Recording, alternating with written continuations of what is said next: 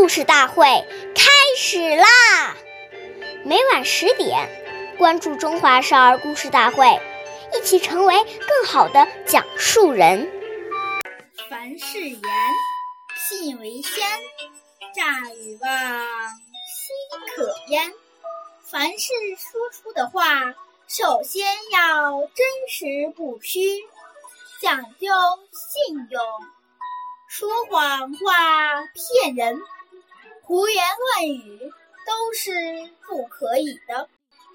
岁月易流逝，故事永流传。大家好，我是中华少儿故事大会讲述人王晨。我今天给大家讲的故事是《立木为信》第四十二集。商鞅。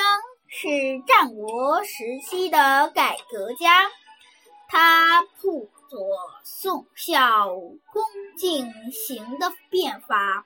变法之初，为了取信于民，他想出了一个好办法。那天，商鞅在国都的南门立起了一根三文高的木杆。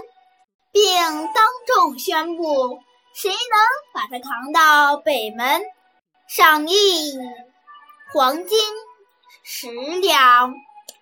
可是到了下午，还没人去做。这时，商鞅又下令把赏金增加为五十两。这时，有一个人把木杆。扛到了北门，商鞅马上把五十两黄金奖赏给那个人。人人们见商鞅说到做到，以后推行什么战略都积极响应。商鞅变法。于是取得了巨大的成果。下面有请故事大会导师王老师我们解析一段小故事，掌声有请。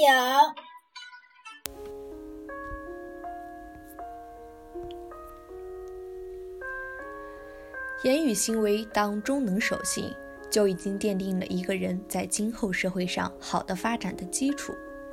假如我们不守信，还要找一些借口来掩饰自己的失信，那你的名声就会越来越差。假如有特殊原因让你实在无法实现诺言，这时我们就要坦诚不公。当他真正了解你的情况，了解你的诚意后，他也会退一步。但是如果你越来越掩饰，他就会越来越愤怒，到时候就很难收拾了。所以，与别人的信诺绝不可以拖延，越拖延越难解决。感谢您的收听，下期节目我们再会。